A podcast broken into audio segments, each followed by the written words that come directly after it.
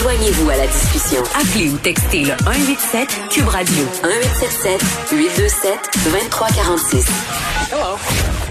J'aime bien recevoir les gens de chez Jury Pop parce que je trouve que c'est un organisme très très important qui aide euh, les victimes euh, soit de violences conjugales ou de violences sexuelles à naviguer un peu euh, dans le système de justice, à leur présenter leurs options.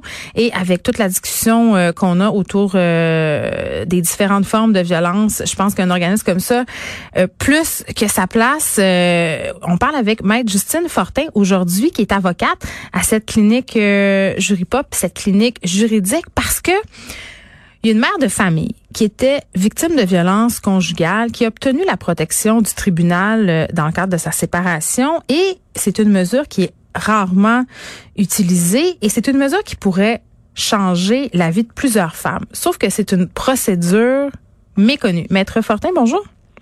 Bonjour. Bon, tout d'abord, euh, c'est une première au Québec?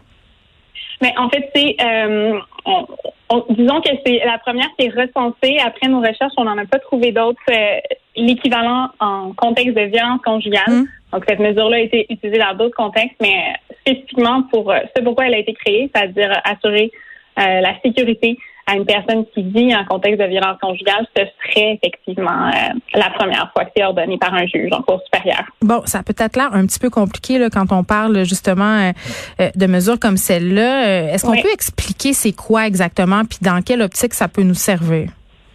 Bien, en fait, c'est un recours juridique supplémentaire qui est offert aux personnes vivant ou ayant vécu la violence conjugale qui veulent pas aller porter plainte à la police ou qui sont tout simplement pas encore rendus à cette étape-là dans leur processus ou euh, qui va être appliqué s'il y a tout simplement pas d'acte criminel qui a été commis dans un cas, par exemple, de violence psychologique. Euh, ben à ce moment-là, euh, c'est pas euh, c'est pas le processus criminel qui va s'appliquer. Donc, euh, l'ordonnance civile de protection, c'est si le processus traditionnel répond pas aux besoins de la personne victime. Puis des fois, c'est une question de parcours de vie aussi hein, qui va amener une personne à pas vouloir aller porter plainte à la police. Donc, avec cette ordonnance-là, on vient vraiment on vient vraiment assurer le filet de sécurité autour d'une personne qui serait victime mmh. de violence conjugale pour justement pas, pas la laisser naviguer seule contre un ex-conjoint violent dans le système de justice, dans les procédures de droit de la famille, où les enfants sont impliqués, où les émotions sont, sont au maximum là, de leur vie. Oui, puis on sait aussi que la séparation, euh, c'est parfois un moment justement où statistiquement, on a davantage de meurtres familiaux, de meurtres conjugaux. Exactement, mais en fait, c'est que c'est l'escalade de la violence. Souvent, une personne va vivre pendant plusieurs années euh, de la violence économique, de la violence psychologique. Puis là, elle va venir à se dire, ben non, ça suffit, je mets fin à ma relation, je quitte en maison d'hébergement. Euh, je dois par ailleurs demander la garde, demander une pension alimentaire devant les tribunaux.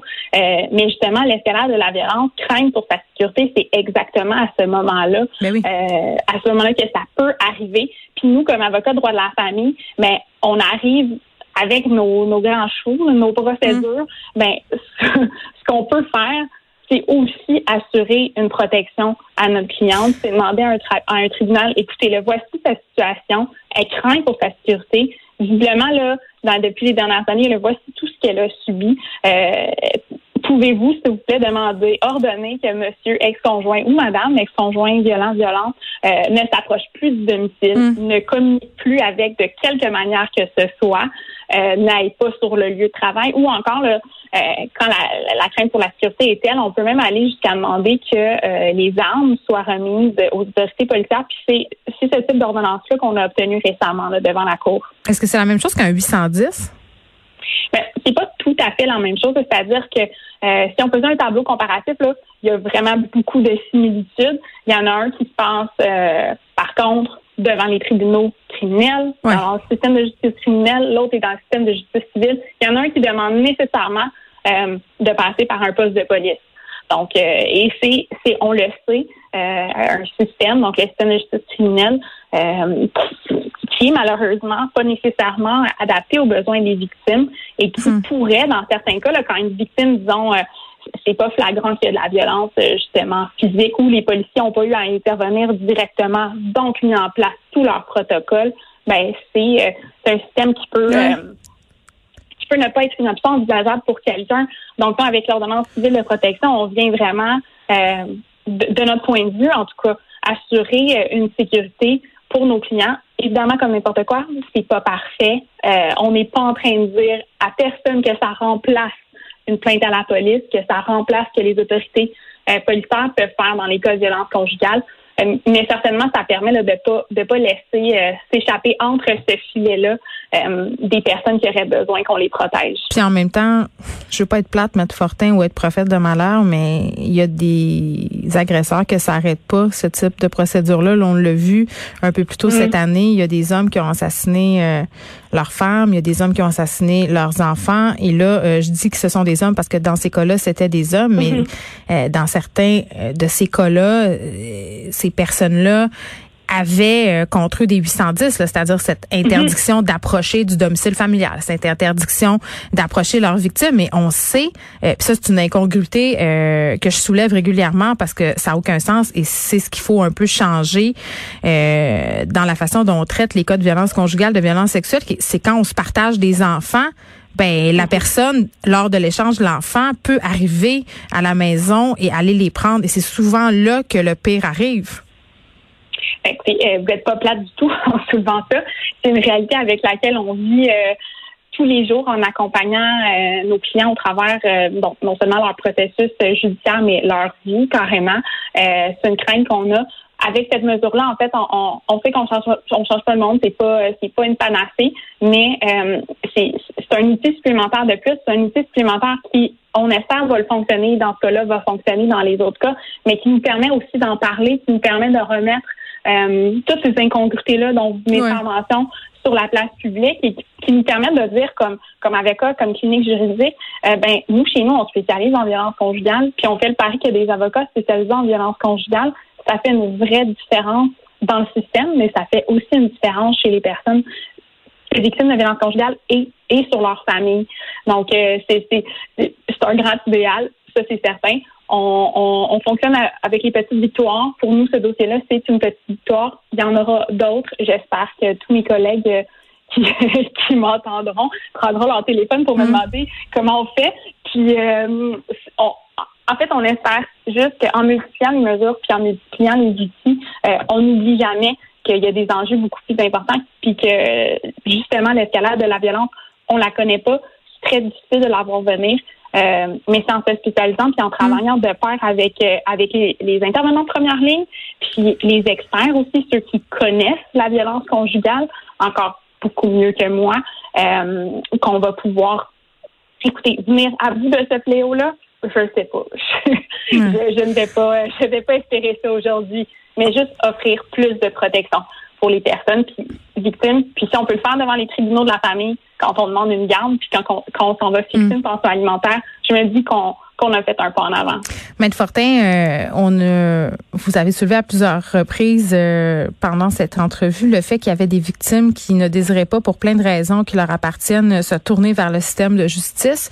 Cet été, on a eu tout ce mouvement de dénonciation euh, où justement on a beaucoup reproché aux victimes de s'épancher sur la place publique, de s'épancher euh, sur les réseaux sociaux. Et la question qui revenait souvent et le commentaire qui revenait souvent, c'est mais pourquoi ce monde-là, il porte pas plainte? Pourquoi ils vont pas à la police? C'est ça qu'il faut faire, c'est ça la chose à faire. Vous qui travaillez avec des victimes là, quotidiennement, vous les entendez. Euh, je veux qu'on explique aux gens pourquoi, dans la tête de certaines personnes, aller voir la justice, c'est inconcevable. Ben, il y a vraiment une multitude de raisons. Mm. Euh, la première, je dirais que c'est souvent un manque d'information. Euh, puis bon, chez nous, c'est ce qu'on fait, hein, chez pas de l'information juridique mm. beaucoup, euh, devant la bonne information juridique détaillée, adaptée à notre situation, on peut prendre une décision éclairée. On pourra alors se tourner vers les tribunaux. Euh, il y a aussi une question d'enjeu personnel. Euh, des fois, donc, les dénonciations publiques, hein, le simple fait d'en parler, hmm. le simple fait de nommer ce qu'on a vécu, ça va être suffisant pour une personne victime, qu'elle soit victime euh, de quelque violence que ce soit. qu'on entend souvent en violence conjugale chez nos clients, c'est moi, là, je veux juste avoir la paix, puis savoir que mes enfants vont être en sécurité. J'ai pas besoin j'ai pas besoin de passer par n'importe quel autre processus, je veux la paix. Puis ben, devant devant cette phrase-là, devant cette affirmation-là, nous, ce qu'on fait comme avocat, puis c'est la c'est la mission qu'on s'est donnée, c'est de mettre devant ces personnes-là tous les recours qui s'offrent à elles, puis de, de, leur expliquer, de s'assurer qu'elles comprennent, puis ensuite de respecter leur choix. Hmm. C'est, je dirais que c'est sûrement cette portion-là qui est la plus difficile à comprendre, à laisser une, une personne décider pour elle-même. Euh, mais du moment que cette personne-là, elle a toute l'information dont elle a besoin pour prendre une bonne décision, ben moi j'ai confiance que, que les personnes récurrentes qui font appel à nous prennent des décisions éclairées. Hmm. Euh, on reste toujours dans cette vague de dénonciation. Maître Fortin, euh, le fondateur de la clinique Jury Pop, Maître Marc-Antoine Cloutier, a remis sa démission dans la foulée de ce mouvement-là cet été euh, parce qu'il y a eu des allégations d'inconduite le concernant. ça a dû brasser chez vous cet été? Mmh. Ben, je dirais que ma directrice générale a eu de courtes vacances. autrement ça, autrement ça, on a fait on a fait, puis je dis on, mais je m'explique totalement de ce on, parce que j'étais moi-même en vacances. Euh, notre conseil d'administration, ma directrice générale, on fait, euh, on fait tout, tout ce qu'ils avaient à faire dans l'ordre des choses euh, pour justement rectifier les faits et puis et puis s'assurer qu'on méritait la confiance qu'on qu'on a du, du, comité transpartisan puis puis du ministère de la justice qui qui nous demande de d'accompagner puis de soutenir juridiquement euh, les personnes qui sont euh, qui sont victimes de violences de caractère sexuel. Hmm. Puis euh, puis je pense que sans aucun doute là, c'est ce qu'on a réussi à, à démontrer pendant cette crise. Puis on en ressort aujourd'hui beaucoup plus fort avec avec une mission qui qui fait encore plus de sens à mon avis. Personne n'est à l'abri. Oh, ça c'est certain, personne n'est à l'abri. mais il faut simplement il faut simplement faire attention puis être certain que qu'on fait qu'on fait les actions qu'on fait à tous les jours quotidiennement pour les bonnes raisons puis après ça ben on pourra toujours, euh, on pourra toujours rectifier les faits nécessaires. Maître Fortin qui faisait allusion à ce comité transpartisan. Euh, terminons en en parlant. Euh, il nous reste quelques secondes. Là. Où est-ce qu'on en est rendu avec ça, là, ce comité formé justement euh, par Sonia Lebel, Christine euh, Labrie, Hélène David et bon, la, cette quatrième personne dont le nom m'échappe tout le temps, Véronique Yvon, je crois. Est-ce que c'est rendu où cette histoire-là? Est-ce qu'on a pris du retard à cause de la pandémie? Euh, écoutez, les dernières informations que j'ai, elles se sont très jalouses de, l'information qu'elles auront, euh, du rapport qu'elles, auront à nous remettre très bientôt. Euh, je dirais, on, on, attend ça avec grande, grande impatience. Moi, mes collègues et les acteurs de tous les milieux que ça va toucher. il, il semble pas qu'il y ait de, qu'il y ait de retard. Il semble qu'on devrait avoir justement un, rapport prochainement. Puis quand je dis prochainement, je le dis au sens où le politique utilisera le mot prochainement. Euh, et puis, euh, puis on espère en fait qu'il y aura des recommandations avec lesquelles nous, comme organisme, on pourra naviguer puis qui feront écho au constat que nous on fait dans nos avec nos initiatives euh, non seulement en violence sexuelle mais, mais en violence conjugale aussi puis qu'on pourra ben, travailler main dans la main dans l'avenir. Très bien, Maître Justine Fortin qui est avocate à la clinique juridique Jury Pop.